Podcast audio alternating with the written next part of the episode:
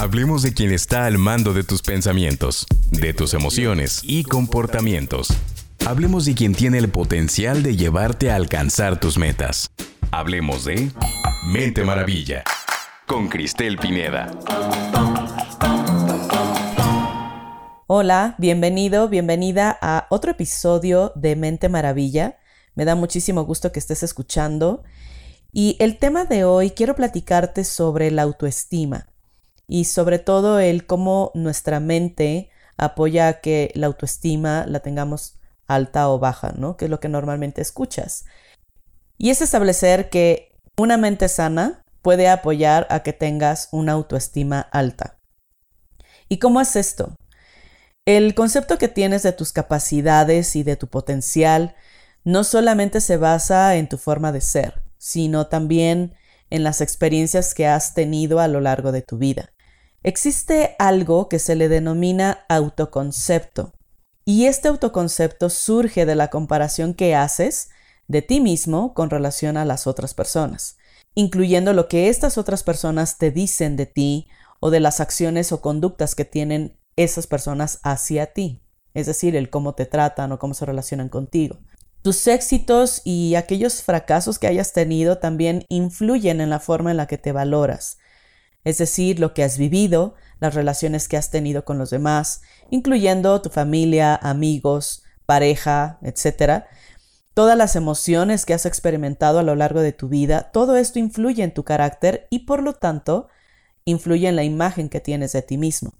Todo esto forma parte de tu autoestima. La autoestima es la columna vertebral de la conducta humana. Lo que piensas de ti mismo y el cómo te percibes vienen de algo sumamente profundo de ti, es decir, de tu mente. Entonces podemos resumir que la salud de tu mente influye directamente en la autoestima que tengas de ti. Al inicio de tu vida, esta autoestima se originó desde tu educación, la formación que tus padres te dieron o quien estuviera a cargo de ti cuando tú estabas pequeño. Los papás en realidad son los que colocan la piedra angular, por así decirlo, de la autoestima y con esto contribuyen a la formación de la autoestima. Y aunque los padres sí efectivamente son los primeros responsables de la formación de una buena autoestima en sus hijos, no significa que en algún momento de la vida de cualquier persona no haya otros aspectos que influyan en esto. Y tampoco resulta que sean los únicos responsables los papás de la autoestima de cualquiera de sus hijos ya adultos.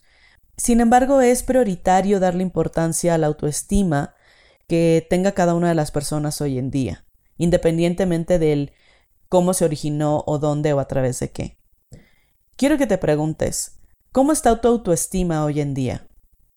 ¿Te has cuestionado cuál es el concepto o autoconcepto que tienes de ti? Porque en muchas ocasiones, de manera superficial y rápida, la gente puede responder que su autoestima está bien.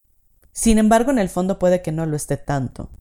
Y la importancia de conocerla realmente es porque justo de los juicios y evaluaciones que emites en la vida, el más importante es aquel que expresas sobre ti mismo. Entonces es vital que tengas el concepto correcto de ti, porque esto va a influir en cada una de las cosas que hagas y en cualquier relación que tengas en cada momento de tu vida. Cuando evalúas la autoestima, la catalogas como alta o baja, ¿no? Baja autoestima o alta autoestima.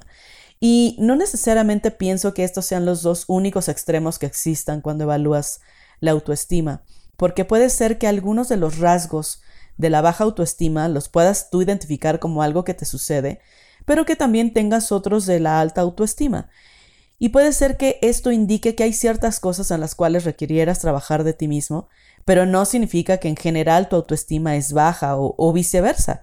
Que el que tengas algunos de los puntos de alta autoestima no significa que en general tu autoestima esté bien. Entonces, voy a compartirte algunas de las señales o comportamientos que existen en una y otra evaluación de la autoestima. Y tú podrás darte cuenta en dónde estás mayormente observando justo las ocasiones o los momentos de tu vida, incluyendo las relaciones con los demás, con tu entorno, en dónde estás la mayoría de estas situaciones. Por ejemplo, alguno de los signos de una baja autoestima podemos mencionar como una persona con baja autoestima suele ser alguien inseguro. Es una persona que desconfía de sus propias facultades o no quiere tomar decisiones por miedo a equivocarse. Además, este tipo de personas necesitan de la aprobación de las demás personas, pues tiene algunos complejos o inseguridades. Estas personas también suelen tener una imagen distorsionada de sí mismos, tanto en lo que refiere a su aspecto físico, a su cuerpo, como de su valor personal o de su propio carácter. Esto puede ser que en general así estés en todas las áreas de tu vida o tal vez lo puedas observar solamente en ciertas áreas. Por otro lado, una persona con baja autoestima tiene un sentimiento de inferioridad. También es un sentimiento de timidez a la hora de relacionarse con otras personas, le cuesta hacer amigos nuevos y está al pendiente del qué dirán o el qué pensarán de él o de ella. Esto porque tiene un miedo excesivo al rechazo o a ser juzgado mal o a que la gente lo deje. Muchas veces una persona con estos signos de sentimiento de inferioridad, al contrario, también se puede estar mostrando como alguien altivo o superior, porque buscará siempre quedar bien, lucir bien o incluso pasar por encima de otros al momento que se relaciona con los demás.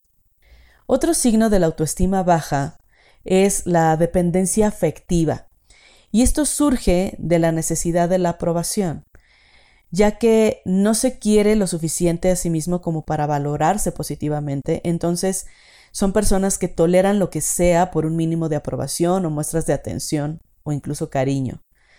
Se sienten que valen solamente hasta que otros les dice o les muestra que realmente valen. Este signo de dependencia afectiva lo puedes ver en cosas sencillas. Por ejemplo, si en el trabajo o en la escuela dudas de tus proyectos o de tu desempeño y solamente si existe aprobación de alguien en especial es que entonces piensas que estás bien hecho o que lo hiciste bien o que sí vales.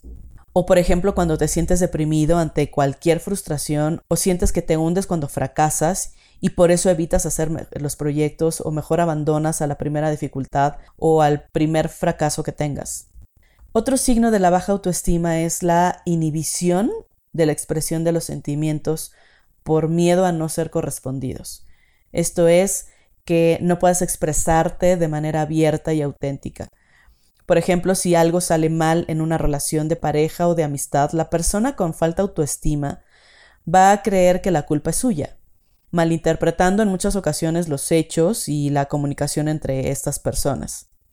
Este tipo de signos lo podemos ver muchas veces cuando escuchas a la gente decir que prefiere estar sola o que no necesita de nadie, cuando en realidad la base profunda de todo eso es un miedo al rechazo y que mejor prefieren mostrarse como alguien que no demuestra sus sentimientos reales. Esto también puede ser un signo que tiene una baja autoestima. Con estos ejemplos podrás observar en qué áreas o en qué momentos de tu vida tu autoestima se muestra como una autoestima baja y sobre todo, ¿qué requieres trabajar de ti para que tu autoconcepto sea distinto y por ende tu autoestima suba?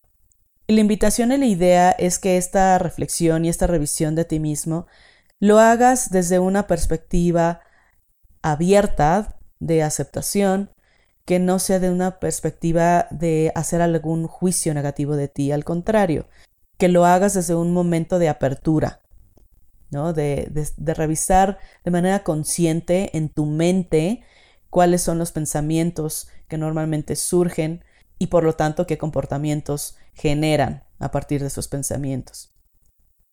Ahora, por otro lado, algunos de los signos que muestra una persona con una buena autoestima, por ejemplo, es cuando una persona posee una visión de sí misma y de sus capacidades realista y positiva es una persona que no necesita la aprobación de los demás o no se cree ni mejor ni peor que nadie. Es una persona que muestra sus sentimientos y emociones con libertad, es decir, no buscan encajar o quedar bien. Una persona con buena autoestima también afronta los nuevos retos con optimismo, siempre intentando superar el miedo o incluso sin pensar en el miedo que algún nuevo reto le causa, no porque niegue el miedo o, no lo, o lo esconda, al contrario, pero simplemente se enfoca en el reto exclusivamente, en el nuevo proyecto. También una persona con alta autoestima se comunica con facilidad, le gusta relacionarse con otros, valora muchísimo la amistad y además tiene iniciativa para cuando se dirige con la gente.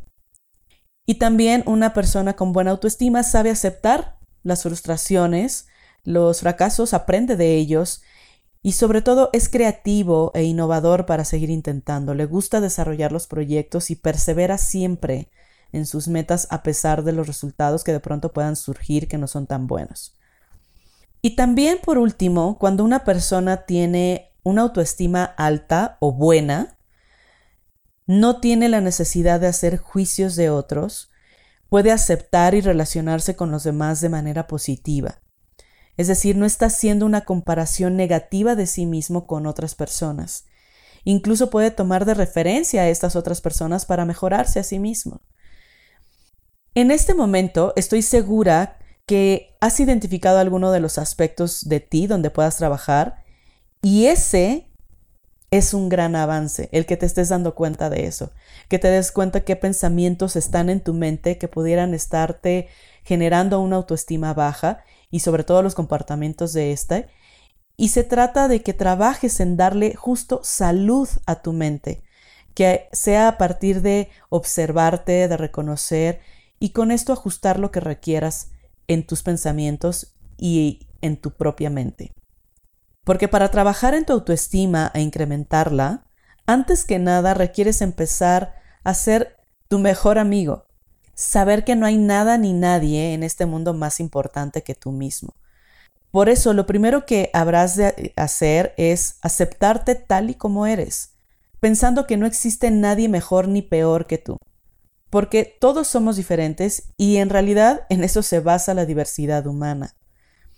Existe un libro que habla sobre los pilares de la autoestima, lo escribió Nathaniel Branden, y habla sobre seis pilares para mejorar tu autoestima y quiero compartirte un resumen de lo que habla en el libro, pero si tienes la oportunidad de leerlo y conocer mucho más acerca de este tema también es una excelente opción.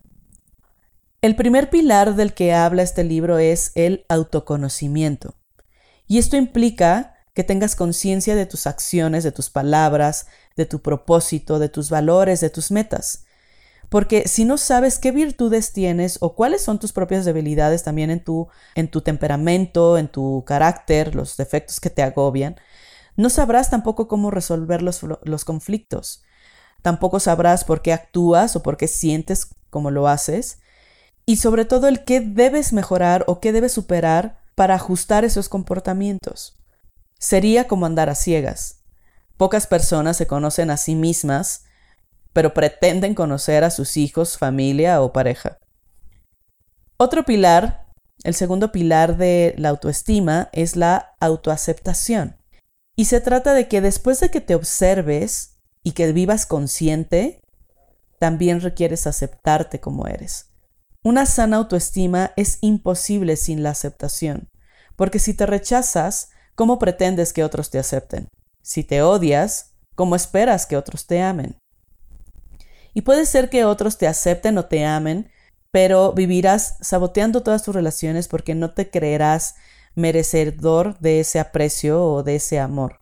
Y el autosabotaje es común justo en las relaciones sentimentales. Puede ser que logres un autoconocimiento y reconozca quién eres y reconozcas quién eres y que eso justo lo experimentes, pero la autoaceptación es algo que eliges. Y existen justamente muchas personas que no logran la autoaceptación aunque se conozcan muy bien. Y esto es algo simple. El lograr una autoaceptación es simple pero sumamente poderoso. Es como decirte a ti mismo, hoy decido valorarme, tratarme con respeto, amarme y aceptarme como soy, y sobre todo defender mi derecho de existir. Se trata que con la autoaceptación te reconcilies contigo mismo. Pero ojo, la autoaceptación no significa que apruebes todo lo que eres o todo lo que hagas. No se trata de ir por la vida diciendo pues yo soy así y no hay nada más que hacer. Sí se trata de que el aceptarte es un prerequisito para que justo puedas cambiar algo. Negar lo que eres o haces simplemente va a agravar el problema, además de que te daña a ti mismo y perjudica a otros. Entonces, la autoaceptación es justo aceptar que eso es lo que eres, no necesariamente es aprobarlo al 100% y entonces sí es identificar que hay algo en lo que puedes tú ajustar o trabajar. El tercer pilar de la autoestima es la autorresponsabilidad y se refiere a que seas responsable de tus actos, tus palabras y de lograr tus metas. Eres responsable de todo. Eres responsable de tomar las riendas de tu vida y de tu propio bienestar, porque tú eres el único responsable de tus sueños y de tus proyectos y que esto se haga en realidad. Eres el responsable de tus decisiones, de tus acciones y de tus emociones. Y sobre todo, eres el responsable de ti mismo y de tu felicidad. Porque piensa esto. Si no aprendes a ser y a hacerte feliz a ti mismo o a ser feliz contigo, ¿serás feliz acompañado? No. Si tampoco estás dispuesto a aceptar la responsabilidad de lograr tus proyectos, entonces no son tus proyectos, son simplemente ilusiones al aire. ¿Ok? El cuarto punto de la autoestima es la autoafirmación. Y se trata de la disposición de valerte por ti mismo, de ser quien eres abiertamente y tratarte con respeto. Esto se refiere también a que en todas tus relaciones e interacciones con otras personas te presentes de una manera auténtica, sin la intención de quedar bien o de agradar a otros. La autoafirmación no se refiere a ser agresivo ni pasar por encima de los derechos de los demás con la premisa de que, pues es que así me expreso yo, sino es la capacidad de mostrarte con otros desde una apertura y respeto hacia ti que generará lo mismo con la gente a tu alrededor es reafirmar que tienes el derecho de existir y de mostrarte. El quinto punto de la autoestima es el autopropósito y significa tener una razón o propósito en la vida, que utilices tus talentos para conseguir las metas que te has planteado, que puedas separar lo que eres de lo que haces, es decir, que recuerdas que quien eres te servirá para cumplir lo que te propongas pero tu autoestima no depende o no debería depender del rendimiento o de los resultados de eso que te propongas. Es como cuando pones tu autoestima a la par del rendimiento o los resultados que tienes en tu trabajo o en el puesto que ocupas dentro de alguna empresa. Porque cuando haces eso, estás colocando tu propio valor en manos de alguien o de algo más. Tu valía no debería estar supeditada a lo que tienes o a lo que has logrado. El saber que tienes un autopropósito te va a servir para identificar que tus talentos siempre van a estar ahí para ayudarte a hacer y a tener lo que te propongas. Pero esto último no va a determinar quién eres. Y el último pilar, el sexto pilar para la autoestima, es la autointegridad. Y esto significa que haya coherencia entre tus palabras y tus acciones consiste en la integración de tus ideales, tus convicciones, tus creencias y valores con tu conducta y tus acciones. Todo en una sola cosa. Porque quiero que pienses algo. Si dices una cosa y haces otra, no existe coherencia ni integridad en ti. Y esto es un ejemplo de cuando le digo a la gente, escucho lo que me dices, pero lo que haces me grita más fuerte.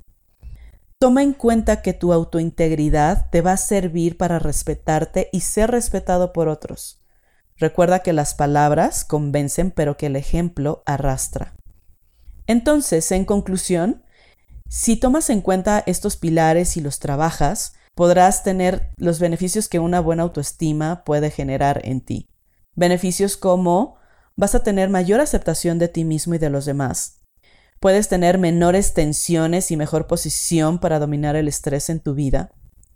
Podrás también tener una visión mucho más positiva y optimista respecto a la vida y lo que te sucede. Generarás una aceptación de la responsabilidad de tus proyectos y sobre todo la sensación de que puedes tener un mejor control de las cosas. Una buena autoestima también va a generar en ti mayor independencia, una mejor capacidad de escuchar a los demás un mayor equilibrio emocional. Vas a poder disfrutar de la compañía de otros, pero también de esta soledad o de estar contigo mismo. Una buena autoestima también va a generar en ti una mayor confianza, mucho más creatividad y sobre todo un mejor humor. Podrás darte cuenta que vas a tener menor temor ante los riesgos y los fracasos Y estos se van a convertir más bien como en oportunidades y retos o como experiencias de la vida. Puedes también experimentar con una buena autoestima la capacidad de expresar tus sentimientos. Puedes tener esta mejor comunicación con los demás y expresar tus sentimientos e incluso pueden desaparecer los sentimientos negativos como la envidia o el rencor hacia otras personas. Al final, con una buena autoestima, tendrás un mayor entusiasmo y capacidad para disfrutar todos los momentos de tu vida. Y aunque pareciera que no es fácil o no es inmediato el trabajar o incrementar tu autoestima, tampoco es imposible. Esto es algo en lo que puedes comprometerte a trabajar en ti mismo.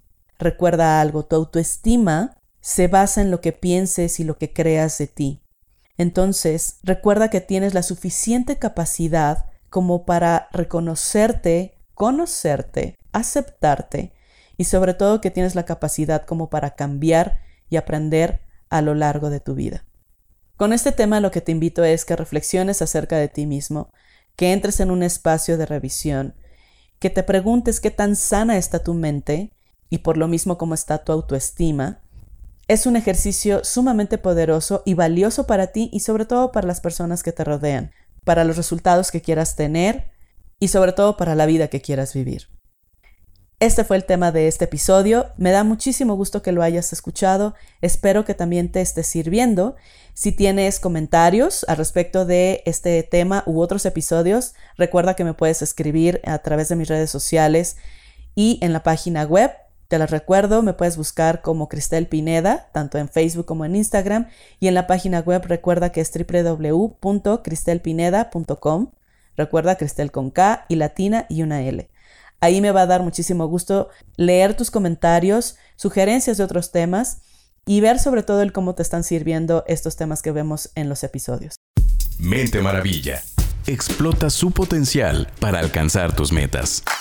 Visita www.cristelpineda.com.